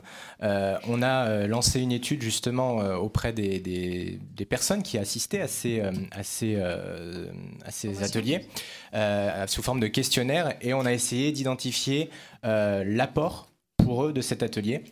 Donc ça, ça a consisté justement à identifier dans un premier temps eh bien, leur pratique par rapport au numérique, aux téléprocédures en amont de cet atelier et puis après de voir effectivement, d'essayer de suivre, euh, voir si euh, ça a un impact sur euh, leur, leur comportement, leur mode de contact, le mode de contact qu'ils utilisent vis-à-vis de, vis-à-vis de la cave de Seine-Saint-Denis. Donc c'est encore une étude qui, est en, qui en, en, cours, donc on n'a pas encore les résultats. Justement, on veut voir l'impact de ces ateliers qu'on mène. qu'on mène ça sera en tout cas tout à fait intéressant de les associer, pas simplement de, recueillir leur point de vue, ce qui est déjà important, oui. et puis d'analyser aussi ensemble l'impact sur les métiers, parce que vous en parliez par rapport au CCS, aux centres sociaux. J'imagine que vos agents d'accueil à la CAF, ils voient aussi leur, euh, métier évoluer, comme euh, on l'entendait aussi à travers les propos en début d'après-midi sur euh, l'évolution des, métiers de secrétaire. Enfin, tous ceux qui sont en première ligne, j'allais dire, sont forcément impactés dans leur pratique par cette question du numérique. Tout à fait. Alors effectivement, ça s'est fait d'abord en premier lieu au niveau des médiateurs sociaux. Donc ils avaient la place du numérique s'est renforcée dans, leur, euh, leurs euh, interventions. Donc on l'a mis, euh, on l'a mis, on l'a accompagné, on l'a mis en place au sein des formations. En interne, au sein de la CAF, on est en train de réfléchir justement au lien entre travail social, et quand je dis travail social, c'est intervention aussi des secrétaires d'action sociale et des travailleurs sociaux de la CAF, et le numérique. C'est quelle place quelle place il peut y avoir et une place complémentaire avec ce qui est fait dans nos accueils avec les médiateurs. Des choses totalement différentes qui seront, qui seront faites, c'est des expertises différentes évidemment, mais c'est se questionner maintenant, voilà, effectivement, on est vers quoi on va quoi, et, quel positionnement justement des travailleurs sociaux par rapport à ça. Et puis aussi, question déontologique, on a entendu aussi dans les, propos début d'après-midi, jusqu'où on va dans le partage d'informations qui est nécessaire, jusqu'où on va quand un, usager euh, nous passe son code pour pouvoir avoir accès à son mm. compte, est-ce que c'est normal mm. On va dans, voilà, à la fois un partage d'informations qui est nécessaire, et vous nous disiez dans la préparation de cette table ronde, parfois demandé par les allocataires eux-mêmes. C'est-à-dire, en gros, demandez-nous les choses une fois plutôt que d'avoir à répéter dans plein d'endroits. Hein. Alors, ça, c'est ça, c'est effectivement une logique plus globale. Je pense euh, c'est c'est euh, ce qui est ressorti avec de, différents rapports de la Cour des comptes de, euh, du numérique. C'est effectivement, il y a des, des, campagnes qui visent à dire, et on, on, comprend pour les, pour les usagers, c'est faudrait faire en sorte qu'un un usager, il, dise, il, dise, il communique une information à une administration une seule fois. Qu'il n'ait pas à dire à la CEPAM, une, communiquer à la CEPAM une information, à la CAF une autre, à la préfecture euh, une autre, et finalement qu'il y ait un échange de données. Donc ça, effectivement, c'est euh, euh, encore de la théorie. Avec toutes les vigilances nécessaires. Avec toutes les vigilances derrière nécessaires, effectivement. On des coffres-forts numériques aussi. Effectivement. bon, après, quand c'est une information administrative qui est liée à de l'ouverture de droit, voilà. Bon, on en est encore loin pour l'instant. Il y a des choses qui sont faites, euh, qui sont faites déjà, mais c'est plutôt du bilatéral, c'est entre institutions euh, et c'est euh, c'est encore oui à la marche. Quoi. Et donc il existe toujours ces lignes professionnelles dédiées. On l'entendait aussi dans les propos début d'après-midi. CAFPRO, c'est ça Oui. Oui, oui, ces, lignes existent toujours. Donc il y a, il y a CAFPRO, en, l'outil CAFPRO qui permet à la fois de poser des questions donc, par mail euh, avec euh, l'enjeu de, bah, de, tout ce qui est confidentialité derrière, puisqu'il y a certains profils euh, voilà, d'utilisateurs, et donc du coup, l'utilisateur, en fonction de son profil, a plus ou moins accès à un certain nombre d'informations. Donc il y, a, la possibilité effectivement de, poser ces questions par mail et d'avoir la réponse par un, technicien en charge des prestations, donc qui, donne une, qui répond à la question. Et puis effectivement, si... si dans certains cas la réponse a besoin d'un complément, la possibilité de joindre de joindre euh, quelqu'un de la CAF. Merci. Alors on passe à un autre registre, celui de la formation, mais dont on entend parler depuis ce matin. Mais là, cette fois-ci, avec vous, Erwan, euh, en quoi est-ce que la, formation peut permettre, la formation numérique peut permettre aussi une insertion professionnelle? Donc, vous êtes cofondateur de l'école Simplon, que vous dirigez à Montreuil. Il y a une, fiche et un article de présentation dans le dossier documentaire qui vous a été donné. Et vous, vous pariez donc sur une insertion professionnelle euh, possible à travers le numérique et des formations destinées à des jeunes, mais qui ne sortent pas forcément de grandes écoles, qui n'ont pas forcément. Euh, euh, on parlait ce matin de capital voilà, social, de, tout, de toute cette idée que peut-être plutôt dans, nos pays qu'il faut être matheux pour pouvoir faire du numérique. Et en fait, il y a d'autres approches possibles et vous allez pouvoir nous en parler. Bah, il semble, oui. Et, euh, pas que des jeunes, d'ailleurs, je tiens à le préciser tout de suite. Pas que des jeunes. Donc oui, euh, bah, merci de m'accueillir. Je suis donc Erwan Kézar, cofondateur et directeur formation et insertion professionnelle d'une entreprise sociale et solidaire qui s'appelle Simplon.co, qui est implantée depuis maintenant trois ans à Montreuil. Et du coup, en effet, Simplon propose des formations qui sont intensives et par la pratique sur des métiers du numérique en tension, c'est-à-dire sur des, sur des métiers du numérique où il y a euh, un besoin de compétences et où il y a pas mal d'offres d'emploi généralement. Et euh, la première formation historique, euh, historiquement qu'on a proposée, c'est une formation sur le développement web, sur, sur, la création de sites internet, sur la création d'applications web, d'applications mobiles, qui est l'un des premiers métiers en tension du numérique qu'on avait repéré il y a quelques années. Et donc cette formation a pour particularité d'être, euh, comme je le disais, par la pratique et intensive en six mois. Parce que souvent, quand on est en situation de précarité, on n'a pas forcément de quoi euh, subvenir à ses besoins pendant un an, deux ans, euh, sans avoir un boulot à côté. C'est une formation qui est aussi donc gratuite pour les bénéficiaires, pour les stagiaires. Donc il n'y a pas de frais de formation. Troisième particularité, cette formation est ouverte en priorité à des profils encore peu représentés dans, le, dans les métiers du numérique. À savoir qu'on ouvre notre formation en priorité à des personnes qui sont en recherche d'emploi ou bénéficiaires de minima sociaux ou originaires de quartiers politiques de la ville ou de zones rurales, à des personnes en situation de handicap, à des personnes euh, qui sont seniors. Et ce, avec un objectif de parité homme-femme très marqué, parce qu'il y a encore hein, que 5 à 10% euh, de profils féminins dans les métiers techniques du numérique, et il n'y a pas de raison avec toutes les opportunités que ça représente. Donc à l'origine commencée il y a trois ans à Montreuil, qu'aujourd'hui elle est en train d'essaimer depuis quelques années. Et euh, donc on est actuellement implanté dans 11 villes en France, et ceux des quartiers nord de Marseille à Roubaix en passant par des zones rurales comme l'Ardèche. mais pour mettre un petit focus sur ce qui se passe en ce moment en Ile-de-France pour nous, on a dernièrement eu la validation d'un financement qui est un projet investissement d'avenir euh, ainsi que d'un financement européen, l'IEJ. Euh, donc, euh, qu'est-ce que ça va donner? Ça, ça va donner plusieurs formations qui vont ouvrir sur différents référentiels de formation, prioritairement donc pour des 18-25 ans non diplômés ou peu diplômés qui sont demandeurs d'emploi. Et ce, sur trois types de formations. Et là, je vais peut-être donner des dates assez précises parce que dans cette salle, il y a peut-être des gens, des prescripteurs, entre guillemets, qui pourraient conseiller euh, cette formation à des bénéficiaires, à des jeunes autour d'eux, qu'il s'agisse de, missions locales, de régies de quartier, de travailleurs sociaux. Voilà, il faut savoir que les prérequis à l'entrée de Saint-Plon euh, sont, comme vous l'aurez compris, euh, assez larges. C'est-à-dire qu'on n'a pas de prérequis en termes de niveau de diplôme. On incite surtout les jeunes à venir se renseigner. Donc là, pour le coup, c'est des jeunes plutôt sur ces programmes-là. On incite les jeunes à venir se renseigner et très rapidement à mettre les mains dans le cambouis, à voir si la programmation, si écrire du code informatique, ça leur plaît. Euh, en allant sur des plateformes gratuites et accessibles à des débutants sans aucun problème. Donc voilà, on essaie rapidement de susciter le point de contact entre le candidat potentiel et euh, ben, le, langage des machines, j'ai envie de dire. Du coup. Euh, Mais comment on vous les oriente? On... fait comment? Alors, pour le coup, il y, a, y a trois façons de, de, de, bah, déjà en tant que prescripteur de s'informer, euh, mais aussi en tant que jeune bah, de voir, d'être tenu au courant euh, de, quand il y a des formations et des candidatures qui ouvrent et de tenter sa chance. À savoir que quand on tape sur Google Simplon, donc euh, Simplon comme l'arrêt de métro, S-I-M-B-L-O-N, je candidate, on trouve la, page Je candidate de Simplon, où il y a toutes les formations qui vont ouvrir prochainement, qui sont affichées. Donc que ce soit la prochaine de Montreuil, une à Aulnay-sous-Bois, une à Clichy, une euh, dans le 19e aussi, bref. Et à partir de là, de consulter un petit peu tous ces contenus qui tâchent d'être le plus clair possible, euh, afin de ne pas repousser les gens. Enfin, c'est pas du binaire, c'est pas des 0 et des 1, c'est pas du HTML, c'est tout à fait compréhensible par un humain, ce qui est écrit sur ces pages. Euh, deuxième solution, c'est aussi d'aller sur la page d'accueil du site Simplon. Et là, il y a une newsletter à laquelle on peut s'inscrire en bas de la page. Et via cette newsletter, on, on renseigne fréquemment sur les ouvertures, les candidatures qui, ouvrent et autres. Et troisièmement, ben, on a une toute nouvelle adresse qui vient d'être créée, c'est île-de-france.simplon.co, sur laquelle il y a une équipe qui répond euh, de manière la plus réactive possible sur des sollicitations de prescripteurs, de candidats ou autres. On mettra ça dans les actes, mais île-de-france, Simplon.co. S-I-M-P-L-O-N.co, pas .com. Et la petite précision que je dois apporter, c'est que donc il y a le référentiel un peu traditionnel de Simplon, donc développeur web pour apprendre à créer des sites internet et des applications web, des applications mobiles, sur lesquelles jusqu'ici on a une moyenne de 75 à 80% de sorties positives, donc en emploi ou en remobilisation vers des études. On a des non diplômés qui reprennent des études, des études diplômantes. D'ailleurs aujourd'hui on est habilité à délivrer un, enfin, titre, euh, titre professionnel du ministère du Travail de niveau 3, donc niveau bac plus 2, euh, notamment pour des non-bacheliers et des cas où on peut faire ça. Parfois des certifs en fonction du profil au bout de la formation.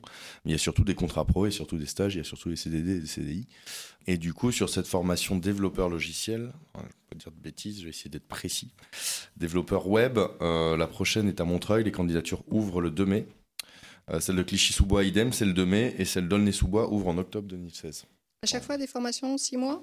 Des formations de six mois avec un processus de candidature, euh, comme je le disais. Et, est-ce que la formation comprend un accompagnement pour après? Qu'est-ce qui se passe une fois qu'ils sortent? Absolument. Bah, en fait, on considère qu'on a trois métiers. On considère qu'on a un métier de, sourcing et de sélection. Parce que, comme, euh, comme je le disais, les, il y a une méthodologie un petit peu particulière à l'entrée euh, pour voir euh, qui est apte à apprendre tout ça et qui va se plaire dans ces métiers-là. Ensuite, la formation professionnelle et une volonté euh, d'éducation populaire aussi. C'est-à-dire qu'on aime bien aussi quand il y a tout niveau de diplôme, toutes origines territoriales qui travaillent ensemble pendant six mois et que ça débat après 18 heures et qu'il y a des conférences et tout ça. Et donc aussi une brique qu'on est en train de consolider depuis un an et demi sur l'insertion professionnelle euh, et ça, ça passe bah, par des coachings réguliers, par des mises en situation professionnelle très régulières de nos apprenants. Donc on aime bien, par exemple, euh, parfois euh, mettre nos, nos, stagiaires, nos simploniennes et nos simploniens en situation de former ou d'initier des enfants, par exemple, à la programmation, ou de former des salariés en reconversion vers du numérique, ou encore euh, de coacher des euh, cadres dirigeants de grandes entreprises, afin de leur montrer un peu comment ils travaillent et de sensibiliser justement notamment les cadres RH en face. Donc euh, beaucoup de mise en situation professionnelle, un vivier d'entreprise qui, pour le coup, a des besoins en développeurs web et qui, à qui on envoie fréquemment des nouvelles, les progressions des profils, les réalisations, et qui vivier d'entreprise qui nous sollicite fréquemment aussi. Et enfin, euh, bah, au moment des, enfin, quand se terminent les six mois, beaucoup d'entretiens, enfin de simulation d'entretien, enfin des choses assez classiques hein, aussi. Hein. Formalisation du CV, sachant que le CV des développeurs c'est plutôt GitHub, c'est la plateforme sur laquelle ils publient leur code. On forme, on coach, on met en relation, on organise des événements de type job dating, speed recruiting, des choses comme ça. Donc cette partie insertion est en effet une grosse partie de ce qu'on fait. Et par rapport à cette question, euh, rapport euh, fille-garçon, hein, parce que ça a été un peu abordé là depuis ce matin, question du genre, mais euh, finalement pas tant que ça. C'est-à-dire, est-ce que vous constatez au fur et à mesure des formations qu'il y a autant de filles que de garçons qui, qui viennent candidater, ou est-ce que vous avez un moyen, vous, en amont, d'arriver à leur dire que voilà, c'est pour tout le monde? On y arrive petit à petit. La promo actuelle à Montreuil a atteint la parité homme-femme. On est très content. Euh, sachant que il euh, y a justement quand je parlais du métier de sourcing, euh, sélection, il y a aussi le côté déclenchement de vocation qu'on tâche de consolider.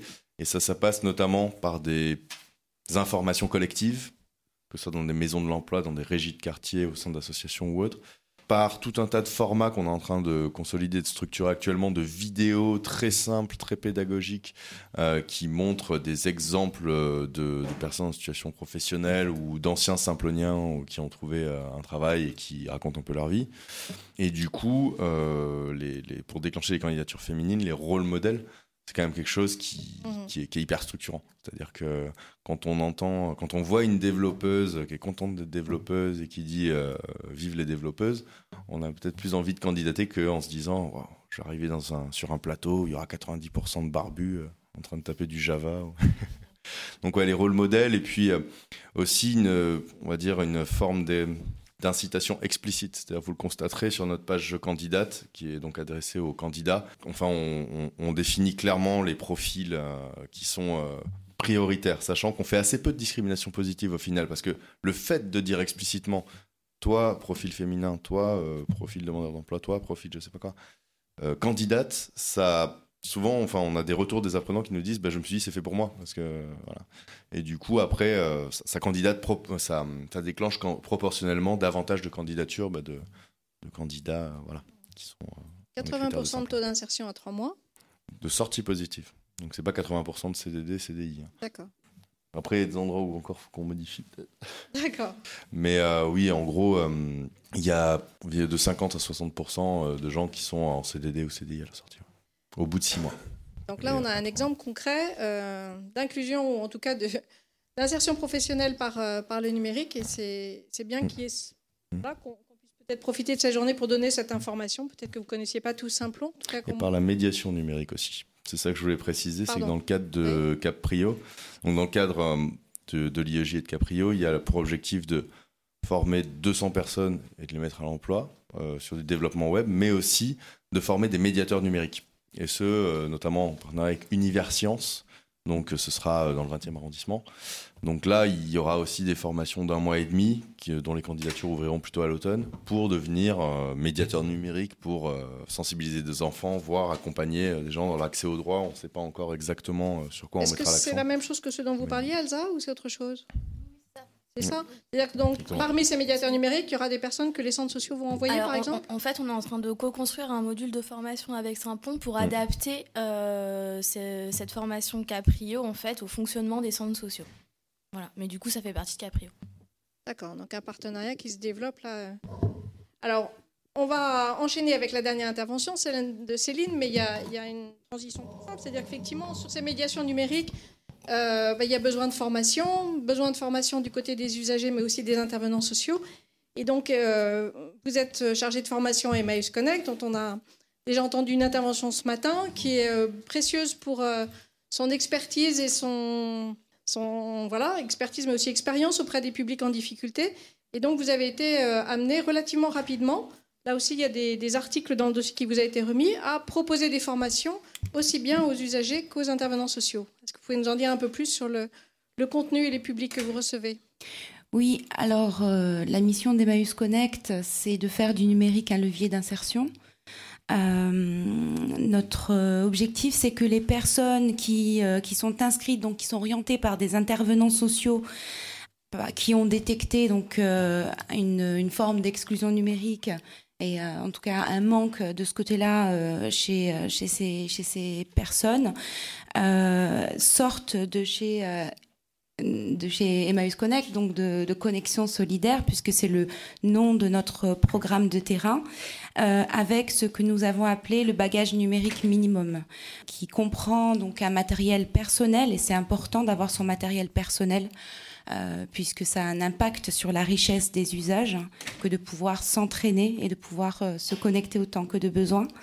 Euh, des usages de base, des usages numériques de base, euh, donc euh, que nous avons. Euh, alors ça, va de l'écriture d'un simple SMS à l'installation d'un antivirus, en passant bien sûr par le Sésame, qui est l'envoi d'un email, enfin la, la, la création, l'envoi d'un email et l'envoi d'un email avec une pièce jointe. la connexion durable. une connexion donc à un abonnement téléphonique euh, bien choisi, une, une, une, box à la maison, pourquoi pas, et puis euh, des, des, solutions alternatives pour les personnes qui n'ont pas de compte bancaire, qui ne peuvent pas prendre d'abonnement, donc qui, qui, auront accès à des cartes prépayées, à du prépayé à tarif solidaire, puisqu'il faut savoir qu'il y a une, une, injustice euh, en France par rapport aux télécommunications qui est que plus on est pauvre et en gros plus on paye cher son accès aux télécommunications. Donc on a voulu casser ça avec le partenariat de SFR. On a pu lancer une offre solidaire qui est jusqu'à six fois moins chère qu'au bureau de tabac euh, pour ces personnes qui prennent du prépayé. Et puis enfin, une connaissance des principaux services euh, web, services et applications qui peuvent aider la personne euh, dans ses démarches et dans, son accès au droit, dans son insertion et dans tous les domaines de sa vie quotidienne. Donc ça, c'est notre objectif. Euh, c'est ce qu'on appelle le bagage numérique minimum en, jargon interne. Hein. Alors nous avons développé des ateliers à destination des usagers, puisqu'on parle de formation et qu'on parle des usages euh, vraiment plus précisément. Euh, tout d'abord, nous avons un public qui est un public en situation de précarité, donc 90% de personnes aussi qui sont en situation de pauvreté, beaucoup de problématiques de logement. Et euh, donc nous avons euh, aussi une, vocation à nous adapter à ce public. Euh, c'est pourquoi nous avons vraiment axé nos ateliers sur cet aspect informel et les permanences connectées en sont une illustration. Les permanences connectées, ce sont des lieux d'accompagnement informel aux usages du numérique. Clairement, un animateur, pivot, salarié, on n'a on pas de salle informatique, on a des tables et euh, les personnes sont accueillies par euh, nos, euh, nos, conseillers Connexion Solidaire et des bénévoles et avec leurs demandes en fait. La différence c'est ça, c'est qu'on part, enfin la différence, on n'est pas les seuls à le faire, on n'a pas inventé la roue, mais on part vraiment du besoin des personnes, que ce soit j'ai envie de m'inscrire, d'ouvrir ma page Facebook, j'ai envie de m'inscrire sur Mythique, ça peut être une demande aussi, ou voilà je veux regarder des matchs de catch euh, sur euh, sur euh, ma tablette, mais à partir de là, en fait, on va décomposer cette demande en, prérequis, en compétences à acquérir, et c'est à partir de là qu'on va inscrire la personne dans dans un processus d'apprentissage. Voilà, les permanences connectées, c'est un, voilà, c'est un peu cet esprit-là, euh, informel, et euh, on tient beaucoup à la convivialité euh, de, de, ces espaces. Elle est à Saint-Denis. Hein, Alors oui, nous avons, nous avons un point d'accueil à Saint-Denis, et donc certaines de ces permanences connectées font partie de, de, de, de la médiation partagée. Donc nous sommes en partenariat avec la CAF, et nous aidons les personnes à faire leur démarche en ligne sur le site caf.fr, mais aussi à actualiser parce que vous savez bien, donc vous en avez parlé beaucoup ce matin, de, de la problématique de la dématérialisation et des risques de rupture de droit et de non-recours qu'elle occure, donc qu'elle engendre. Euh, donc les permanences connectées dans un premier temps, et puis pour les personnes qui n'ont jamais touché une souris euh, ni un clavier, euh, là il faut, bien sûr retourner un petit peu sur les bancs de l'école. Et, nous avons développé un atelier donc initiation informatique. Et, là vraiment c'est on, retourne pas pendant 12 heures, on va, on va vraiment prendre le temps pour que ces personnes acquièrent les bases de, l'informatique.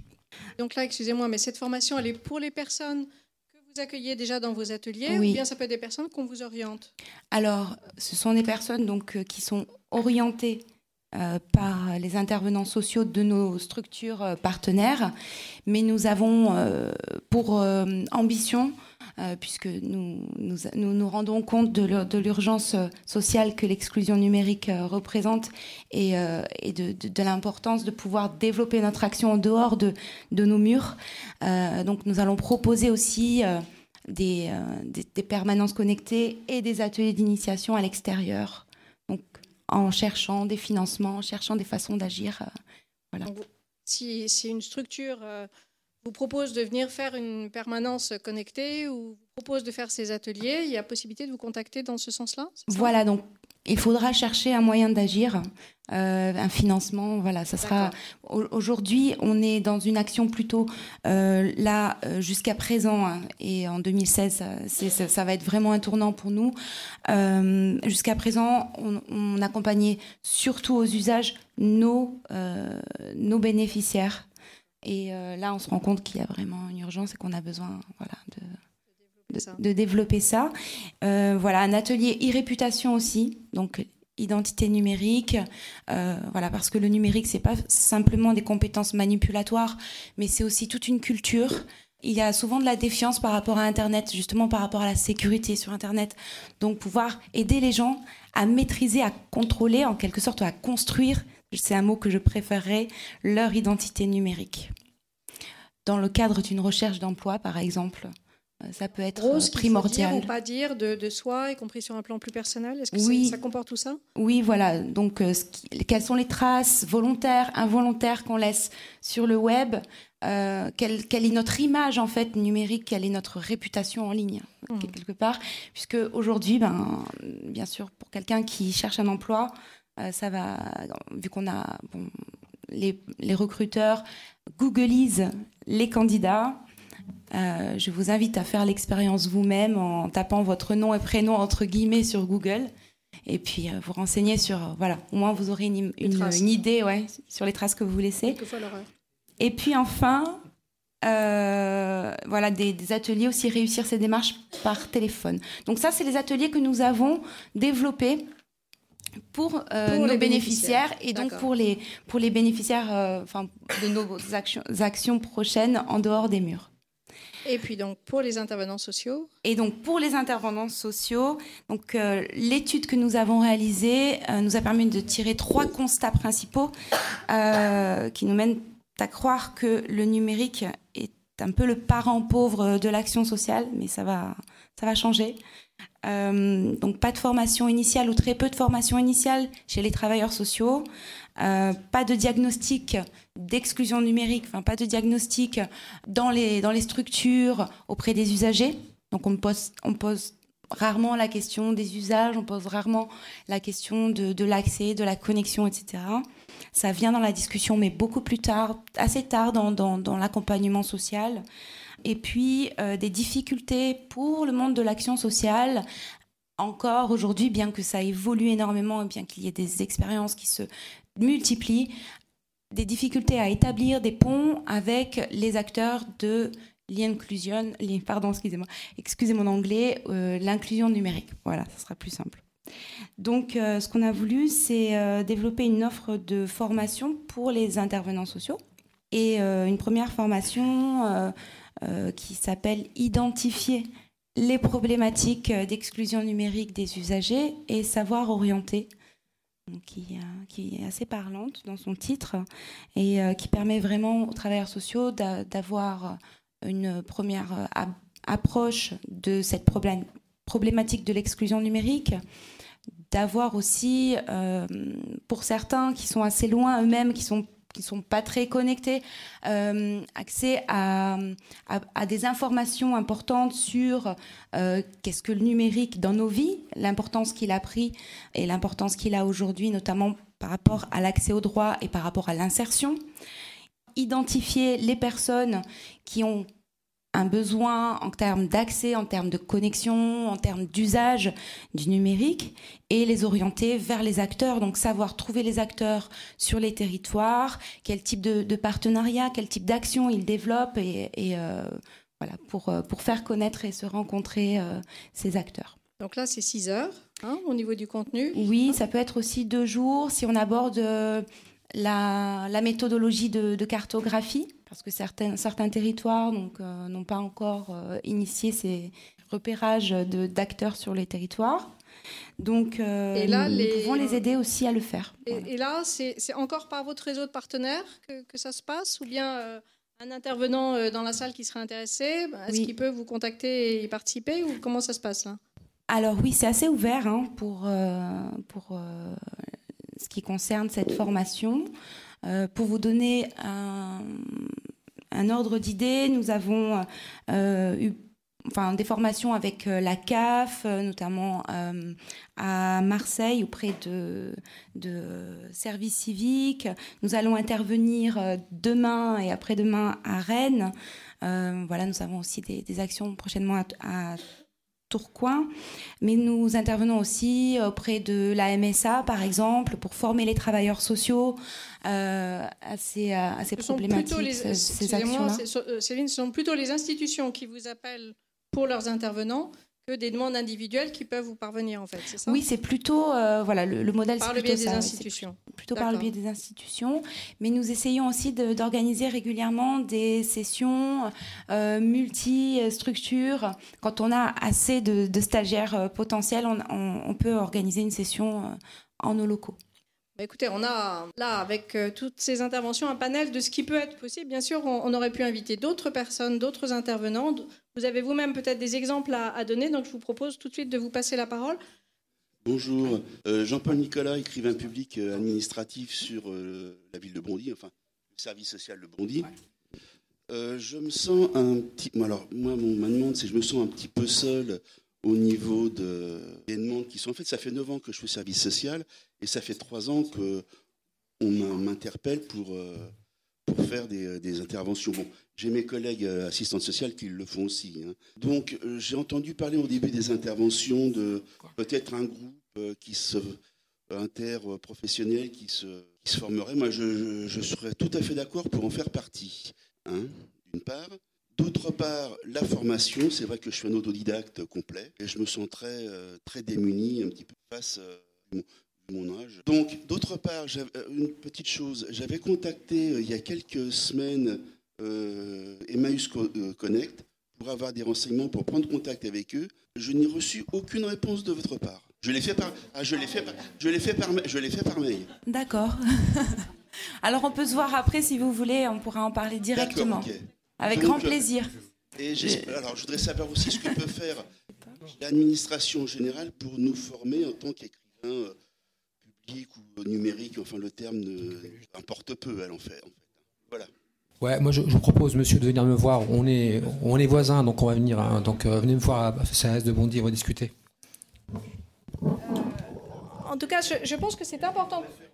Je pense qu'aujourd'hui, c'est important d'entendre toutes les propositions qui sont les bienvenues, encore une fois, puisque nous avons dit depuis ce matin que nous cherchions et que nous souhaitions des, des prolongations à cette journée. Donc, prenons les demandes, les souhaits, les propositions, et puis on va essayer de voir comment organiser tout ça. Alors, il y avait une autre euh, demande, oui. Alors bonjour, moi je suis euh, responsable d'un pôle senior, donc euh, CCAS, donc personnes âgées. Je voulais juste, bon déjà j'avais des questions sur les, nouveaux, les nouveaux métiers que pouvait apporter cette grande innovation. Alors vous en avez déjà évoqué quelques-uns. Ce que je voulais dire, c'est qu'il ne faut pas aussi que nous laissions de côté des catégories de professionnels. Donc je vais parler pour ma paroisse, par exemple, je vais parler des aides à domicile ou des auxiliaires de vie. Euh, aujourd'hui, dans les formations, nous sommes sur des formations métiers très spécifiques et très ciblées. Euh, ça va être une question très importante, euh, entre autres également par rapport à la pénibilité des métiers et donc par rapport au reclassement professionnel. Je trouve que c'est une très belle opportunité et qu'il ne faut pas que nous la rations. Il y avait une autre demande de parole? bonjour, donc moi c'est Sonia, je suis de formation éducatrice spécialisée, je travaille chez Emmaüs Alternative euh, sur le service RSA. Le service RSA a pour particularité d'accompagner deux publics spécifiques, euh, un public de personnes sans domicile fixe et un public euh, issu de la, enfin, des, personnes issues de la communauté des gens du voyage. Autant dire qu'on a quand même beaucoup de personnes qui sont non lectrices, qui sont non francophones, qui sont très très craintives vis-à-vis des institutions, notamment pour, pour ce qui est en tout cas des, gens du voyage et euh, qui ne viendront que très rarement euh, vers, euh, vers le numérique. la fracture numérique est très importante pour ces publics pour ces publics là je vois moi par exemple quand la dématérialisation quand ça a commencé notamment au niveau de au niveau de la CAF puisque pour pour ma part c'est vraiment des bénéficiaires du RSA les, les personnes ont été soit contactées par téléphone quand la CAF avait leur numéro de téléphone euh, ils ont pris peur, en effet, parce qu'il n'y a pas eu de, il a pas eu de travail en amont euh, entre la CAF et, euh, et, nous, les partenaires, hein, sur la question de, bah, l'arrivée de, l'arrivée du numérique et de cette obligation du numérique. Je me perds peut-être, je vais me perdre peut-être sur moi un petit peu parce qu'en fait je voudrais intervenir entre ce qui s'est dit ce matin, ce qui s'est dit euh, enfin, aussi cet après-midi. Euh, mais en tout cas, moi j'ai vécu ça en tant que professionnel. J'ai vraiment vécu ça comme une obligation. Vous voyez un peu, le progrès arrive, euh, faut prendre le train. si on ne le prend pas, on est hors du train. Et, et je me dis, est-ce qu'on pense, est-ce qu'on y pense, est-ce qu'on a envie d'y penser dans cette société-là, des personnes qui ne... comment on peut inclure des personnes euh, dans leur volonté de ne pas être connectés, ou en tout cas laisser le temps et euh, laisser le temps euh, à ces usagers. Alors j'aime pas le terme usager, mais j'en ai pas d'autres. en tout cas, leur laisser le temps, un peu comme on laisserait, comme on laisse le temps aux, pays qui rentrent dans l'Union européenne. Vous savez, on parle souvent de, de, période de transition, qui pourrait d'ailleurs prolonger hein, en fonction, pour, pour toutes ces personnes, et aller aller vers elle. Euh, je sais pas, enfin moi pour, euh, pour les gens du voyage, je me dis pourquoi pas un camion, euh, un bus qui irait au devant, un peu comme dans la prévention spécialisée, au devant des populations, et qui pratiquerait pas l'obligation, mais la libre adhésion, qui serait euh, dans quelque chose d'assez préventif, informatif, et qui respecterait aussi la volonté de toutes ces personnes de ne pas être connectées de cette manière-là. Voilà. Je ne sais pas si ça fait combien de questions, mais... mais euh, en tout cas, ça fait beaucoup de, de, remarques, mais je pense que ça peut susciter... Euh, on veut répondre si c'est possible répondre. vas-y. Euh, ouais, par rapport à, ces publics-là qui sont éloignés, qui n'ont pas envie de rentrer dans les connexions, voilà. il y a aussi la question de comment on repère un besoin sur un public, comment après derrière on travaille un projet partagé. On n'a pas beaucoup parlé parce qu'on n'a pas eu le temps, mais ça fait partie de l'exercice. Comment derrière on implique le public, voilà. Donc c'est une vraie question il faut construire des projets partagés. Euh, après, euh, bon, c'est comme tout, hein. c'est un outil, il faut aussi qu'on soit, on va dire, raisonnable. Le numérique, c'est un outil. Après, c'est aussi à nous de définir les limites, on va dire, euh, les contours de notre exercice, on va dire, au quotidien. Et je vais aussi laisser la parole à Elsa, puisque je suis dans un double toujours voix avec Elsa. Elle va donc vous parler d'une association qui s'occupe justement des gens du voyage. Donc c'est un centre social en fait qui est basé à Drancy, mais qui intervient sur tout le département. Donc c'est l'association départementale Adepte. Voilà, et en fait, ils ont un, bus, enfin un bus, une camionnette euh, aménagée euh, qui est le centre social et ils se déplacent du coup sur les airs. Donc euh, voilà, ça peut être intéressant du coup de se rapprocher d'eux. Et, en, complément, l'ADEPT fait partie du réseau de la médiation sociale partagée, justement. Voilà, donc les centres sociaux. Parce... Alors, hein effectivement, c'est pas, pas, pas, suffisant. pas suffisant. Il y a, je rejoins la problématique de l'identification de, des publics euh, voilà, qui, ont, qui ont besoin de, cet accompagnement en, particulier. Et après, moi, pour répondre effectivement sur euh, euh, le tout numérique, ce que j'ai essayé de faire voir dans ma démonstration, c'est que c'est pas du tout numérique, ou en tout cas, s'il y a du numérique, il y a aussi de l'accompagnement. Pour autant, il faut, il faut se dire que le numérique, c'est une chance non seulement pour ceux qui, qui, accèdent au numérique, parce que je le disais, si on utilise le, site caf.fr, on a son dossier qui est traité plus rapidement que si on l'envoie par dossier, etc. Mais c'est aussi une chance finalement pour les publics qui sont le, plus autonomes et qui n'auront pas recours tout de suite parce que justement, euh, le temps de traitement étant euh, moins long, on peut euh, bah, remettre des ressources, remettre des personnes en charge du traitement sur, sur ces, sur ces publics-là avec, avec des rendez-vous. Donc, ben, ce, que, je veux dire, c'est que l'incitation, si on est aussi proactif dans le développement de, de, ces, de ces téléprocédures, c'est aussi pour ça. C'est non seulement pour les personnes qui sont autonomes, mais c'est aussi pour, pour produire un service de meilleure qualité, remettre euh, un service attentionné sur les publics qui sont euh, justement en décrochage par rapport sauf, à Sauf qu'il y a une question de pédagogie, si je peux employer ce terme, et que j'entends dans, votre question la nécessité de temps. L'accompagnement, c'est pas uniquement, euh, voilà, on va vous montrer que ça va augmenter la rapidité du traitement de votre dossier, mais c'est toute cette méfiance vis-à-vis des institutions, c'est toute cette méfiance vis-à-vis du net. Enfin, par rapport aux usages.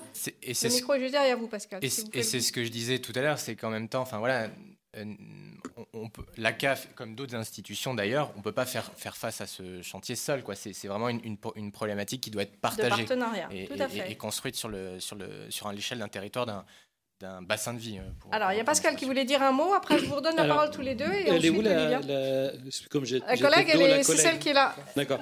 Il y, a une, il y a une expérimentation euh, euh, longue qui s'est faite sur, euh, sur cinq ans dans la Manche qui s'appelle Les Promeneurs du Net, qui a été portée par la, par la CAF de la Manche, avec trois idées très simples. aller au plus près des publics qu'on ne connaît pas finalement. C'est-à-dire que l'idée, c'est qu'effectivement, l'identification des publics, il y a des raisons rationnelles de se dire euh, oui, on les connaît pas parce que euh, on n'est pas formé parce que etc. Mais il y a aussi une autre raison, c'est qu'on les on les, on, les connaît pas parce qu'on les voit pas. Mm. D'où les vôtres par exemple. Et euh, deuxième idée très importante, la mobilité. Alors il y a dans les promeneurs du net, alors c'est en train de se développer dans d'autres départements puisqu'il y a des départements qui ont choisi ce type de réseau. c'est de dire qu'on va aller au plus près des publics les plus en, censés être en difficulté avec des formes différentes. Alors, euh, j'ai par exemple fait taguer euh, des, minibus récupérés euh, par mes étudiants pour. Enfin, vous voyez, il y a des, formes comme ça, mais il y a aussi des formes. On se déplace avec une valisette et on va dans les lieux d'intervention des travailleurs sociaux. il y a le troisième principe qui est vraiment très intéressant, la co-intervention. C'est-à-dire que la confiance, l'apprivoisement des technologies passe souvent par euh, la relation qui est déjà entretenue mm. avec l'intervenant social de proximité, etc. Et c'est pas parce qu'il n'est pas à l'aise avec les technologies que ça lui, que ça lui retire cette professionnalité-là. Et moi, j'ai trouvé ça très très intéressant puisque globalement, dans la Manche, ça s'est euh, largement euh, développé ce, ce projet-là, parce que c'est aussi une manière de vous former finalement. C'est-à-dire, et de former euh, les intervenants sociaux. Enfin, il y, a un, il y a un jeu là de co-formation qui est vraiment, euh, vraiment intéressant. Mm, et mm. Euh, c'est une expérience qui est en train de se redévelopper dans les Landes, dans le Morbihan, peut-être ailleurs, mais au moins dans ces trois départements-là, ça fonctionne comme ça. Ouais, moi simplement, j'aurais euh, attiré l'attention euh, peut-être euh, sur, sur un point. Euh, j'ai aussi l'impression qu'il y a quand même plutôt une liste à l'après-vert, on va dire un peu à l'inventaire à l'après-vert, de plein de projets, de plein d'actions innovantes. C'est la liste des choses à faire que les comédiens du coup, proposaient. Du coup, moi, ça m'interroge en tant que professionnel sur comment derrière on construit, on va dire, quelque chose qui soit cohérent, que l'usager soit pas perdu entre ce qu'on peut lui dire à, la CAF, ce qu'on peut lui dire au CCAS, dans le centre social. Et à un moment donné, j'ai l'impression que là, on a construit un parcours un peu, un peu très, très complexe est-ce qu'on n'a pas aujourd'hui l'occasion peut-être de poser les principes, euh, on va dire, alors pas d'une gouvernance numérique, parce que c'est un mot peut-être euh, qui n'est pas approprié, mais en tout cas, je vois bien que derrière, il faut qu'on pose des principes de fonctionnement pour qu'on on apaise un peu l'usager qui est en tension. Je rappelle que c'est aussi un élément qui n'a pas été vraiment mis aussi en, tension. On a, on va dire, une montée quand même en charge d'une voilà, de, gens de plus en plus pauvres, de, gens de plus en plus exclus, et derrière, il ne faut pas que euh, voilà, on soit sur un paradoxe où on est meilleur dans ce travail, on va dire, collectif, en tout cas interprofessionnel, avec un numérique qui sera peut-être mieux, mieux maîtrisé, mais derrière, Attention, soyons vigilants aussi aux limites et posons-nous des principes de fonctionnement. C'est là où je dois aussi apporter, on va dire, un peu une, vigilance, parce qu'un appel à projet, ça reste un appel à projet parce qu'il y a un financement, tant mieux, mais derrière, euh, comment on se préoccupe de l'usager? Et je rappelle qu'on a aussi un outil formidable quand même qui est aussi en lien avec notamment le département, c'est euh, notre lecture du territoire. Il faut qu'elle soit affinée. On a euh, l'observatoire départemental des données sociales, on a des gens qui travaillent pour nous, donc il faut aussi les faire travailler sur la place du numérique pour que derrière, on construise quelque chose ensemble. C'était la, la remarque sur euh, peut-être euh, préciser euh, la notion du coup de projet participatif et de projet collectif qui peut être aussi un biais pour amener au numérique euh, par, par une autre voie que les démarches administratives ou comment dire l'aspect individuel au niveau de, de l'accompagnement de l'usager. Je vais prendre un exemple. un exemple. on a un groupe de jeunes sur un centre social qui ont décidé en fait de monter un CEL, donc un système d'échange local via l'outil numérique. On a aussi des habitantes du coup de Pierrefitte qui ont créé en fait un journal habitantes et qui se sont formées du coup euh, à Word et à Scribus, donc c'est des logiciels libres, mais du coup via cette initiative habitante. Donc voilà, c'était juste pour préciser qu'il y a aussi d'autres biais que euh, voilà les logiques individuelles. Erwan oui, nous, notre expertise ne se porte pas sur la, médiation numérique, mais euh, en tout cas, il y a l'un des leviers qu'on a pu constater, c'est le mot de co-intervention qui m'a fait tilter là-dessus, je ne l'ai pas précisé tout à l'heure, c'est que sur certains publics, notamment les publics jeunes, des publics non diplômés ou autres, euh, le fait que d'anciens Simploniens participent à la formation en tant qu'enseignants, on voit que c'est un levier assez fort. C'est-à-dire qu'il y a une relation de proximité que parfois euh, l'ancien apprenant peut euh, faciliter. Euh, pour peu aussi qu'il y ait un, formateur plus senior, plus expérimenté avec lui, dans le cadre de formation, mais aussi dans le cadre de sensibilisation, parce qu'on fait aussi pas mal de sensibilisation et c'est une partie de notre manière de déclencher des vocations. On va prendre des, jeunes de l'école de la deuxième chance, de la mission locale, d'impulsion 75 ou autres, qui vont venir pendant une demi-journée mettre un peu les mains dans le cambouis, accompagnés par des simploniens qui, du coup, leur font toucher du doigt ben, euh, ce qu'ils pratiquent au quotidien, peuvent leur raconter un peu leur expérience et tout ça. Et ça, dans cette euh, on va dire, dans l'implication, alors je sais pas dans la médiation numérique, euh, dans l'accès aux droits, ça, si c'est euh, quelque chose d'imaginable, mais le fait de faire monter en compétences d'anciens bénéficiaires ou des bénéficiaires sur euh, des compétences de, passeurs, entre guillemets, il y a peut-être quelque chose à jouer là-dedans, je sais pas. À réfléchir, mais toujours sur ce rôle de réassurance, hein, en fait, que vous êtes en train de souligner et qu'on a déjà utilisé, enfin, abordé plusieurs fois. Olivia, et puis ensuite on vous passe la parole. Alors moi j'avais juste euh, une interrogation. Euh, on évoque euh, là des, personnes qui sont très très loin de ce champ, très bien. Néanmoins, quid d'une personne qui n'est pas isolée, qui est, dont tout est numérisé, qui maîtrise tout, tout, tout, et du jour au lendemain un accident de vie, et toutes ces données sont, voilà, comment on récupère, enfin, parce que ça va être, je veux dire que si on est. je comprends euh, pas ta question. Eh ben, euh, là, on parle d'un accompagnement pour des personnes qui, euh, bon, qui sont loin pour qu'elles puissent. Mais néanmoins, il va y avoir bientôt un champ, enfin peut-être à, à creuser au niveau des formations, au niveau de l'accompagnement, c'est la personne qui est isolée mais qui maîtrise complètement l'informatique, le numérique et qui maîtrise tout et qui a toutes ces données sur sur informatique et tout d'un coup qu'il y a un accident de vie. Et du coup, qui va accompagner cette personne sur euh, les démarches, les impôts qui, enfin, comment récupérer, enfin, qui, qui, parce que c'est, c'est une. Euh, là, là, pour le coup. Et pourquoi est-ce que ça. Oui? Là, pour le coup, on est, on est peut-être dans bah la bah question de la formation des aidants, par exemple, des auxiliaires de vie, non Peut-être? Ah bah, la, même question se euh, posait avant le numérique, non? C'est ça pour ça que je Non, parce qu'il y avait des traces papier, il y avait des, il y avait pas des codes, il y avait, il y avait des documents qui étaient à la maison, il y avait des choses, et là, on part sur la dématérialisation. Et si une personne a euh, les codes d'accès à la banque, le, enfin voilà. D'accord. Euh, donc je ne sais pas, Monsieur Plantard, vous avez peut-être réfléchi à tout ça. Alors vous allez peut-être nous éclairer. non, mais enfin, moi, je peux dire pour l'institution CAF, euh, c'est vrai que autour de, du CAF.fr, il y a aussi la notion, on essaie de, de donner confiance dans cet outil et c'est y compris dans la conservation des données, c'est-à-dire qu'en fait c'est vraiment un, compte personnalisé et la personne elle a accès à toutes les démarches qu'elle a effectuées euh, au cours du temps. C'est-à-dire que euh, elle a une copie euh, en PDF du, document, de, la démarche qu'elle a effectuée il y a dix mois. Donc il y a quand même une trace qui est gardée. Après, elle peut perdre son code confidentiel et enfin son code personnalisé, puisque c'est un code personnalisé désormais. Et dans ce cas-là, euh, elle peut faire une demande pour en recevoir un nouveau. Mais normalement, il ne devrait pas y avoir. Une personne qui, a un accident de vie, genre AVC ou je ne sais ah, pas quoi, ah, bah, bah, c'est un accident de vie qui peut. Oui, tout à fait. Je veux dire, qu'est-ce qui se passe? Voilà, parce que. Euh, c'est une question juridique, hein, euh, pratiquement.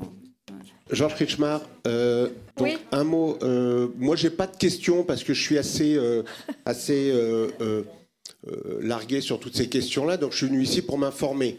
En revanche, comme je suis un, vieux routard, je suis assez sensible à certains mots et Pascal.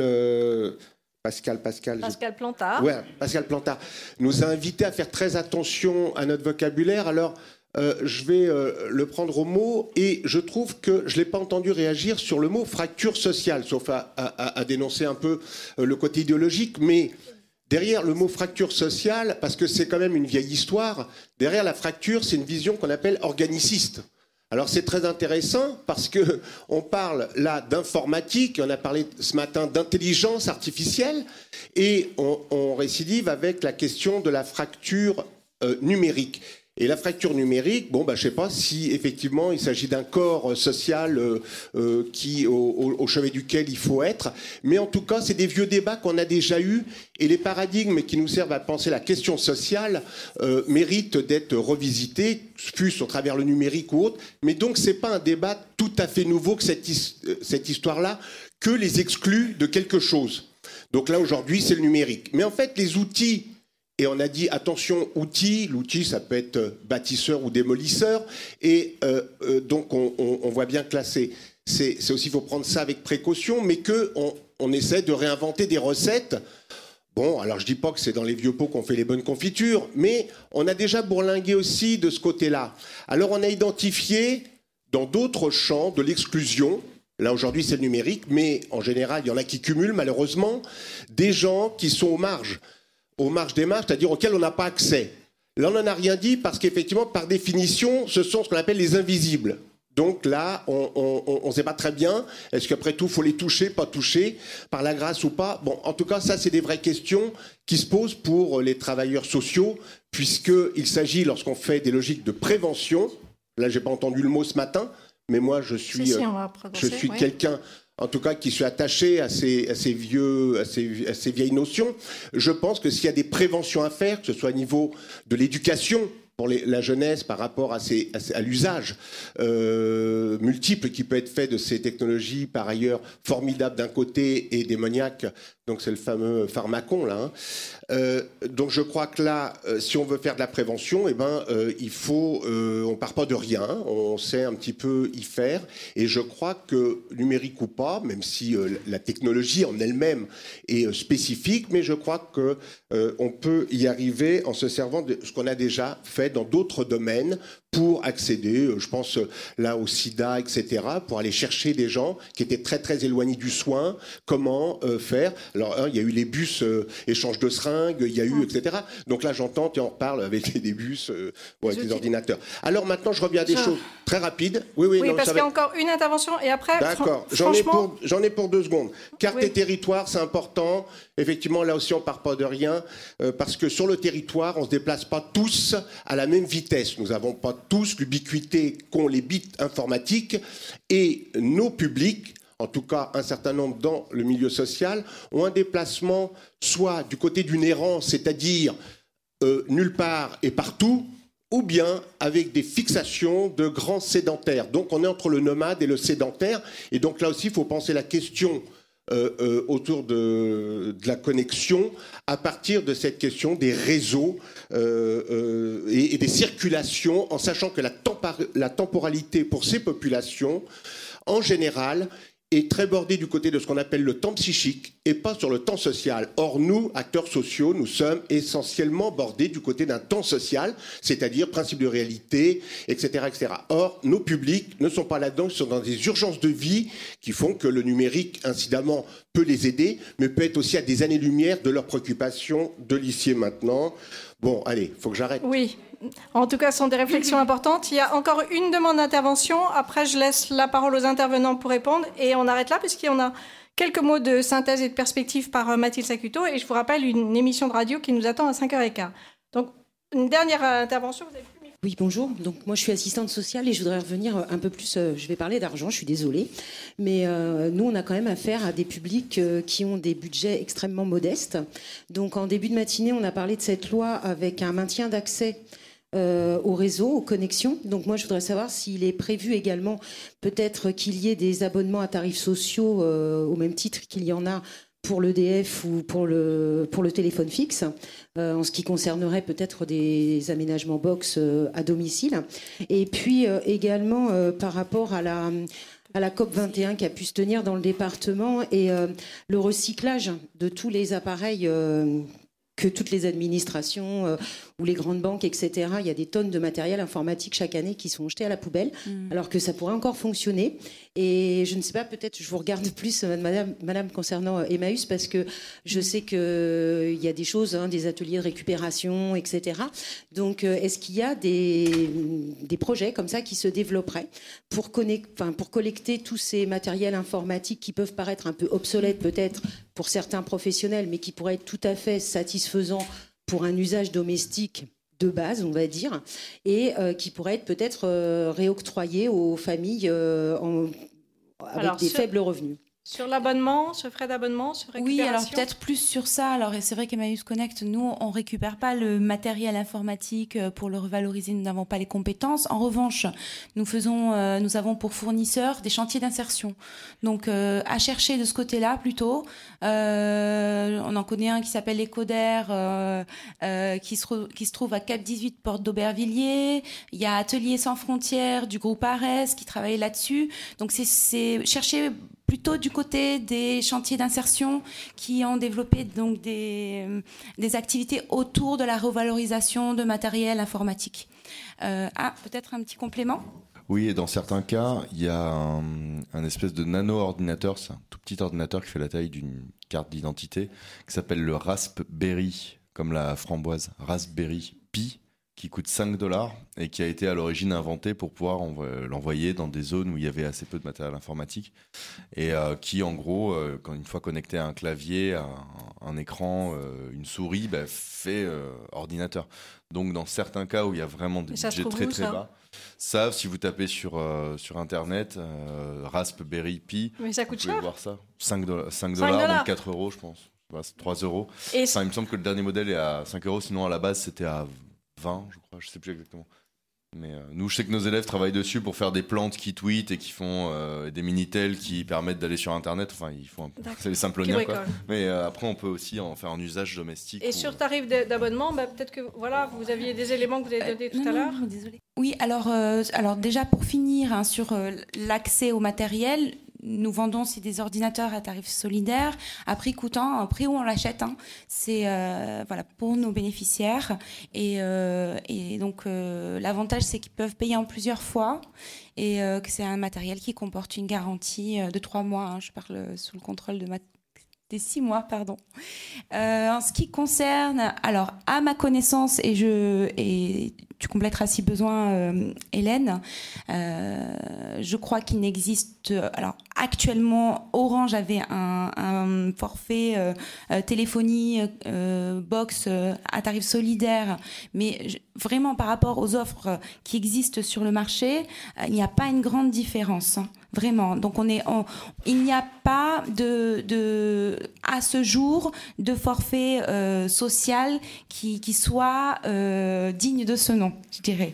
Alors Free, euh, le, alors le problème, alors Free, c'est une, très bonne idée d'apporter euh, cette question, puisque Free, c'est il y a un forfait à 2 euros, donc c'est très bien, etc. Mais il y a toujours un forfait social, ça serait un forfait qui puisse être euh, réglable en, espèces pratiquement, puisque ces personnes, les personnes que nous accompagnons, elles marchent comme ça, elles n'ont pas de compte en banque qui fonctionne ou, elles n'ont pas de compte courant, voilà, c'est ça le nerf de la guerre et puis pour ce qui est des box, euh, il y a la question aussi du logement, donc euh, ne pas être décisionnaire dans son logement, ne pas avoir de logement euh, autonome, propre, est, un, est un frein énorme.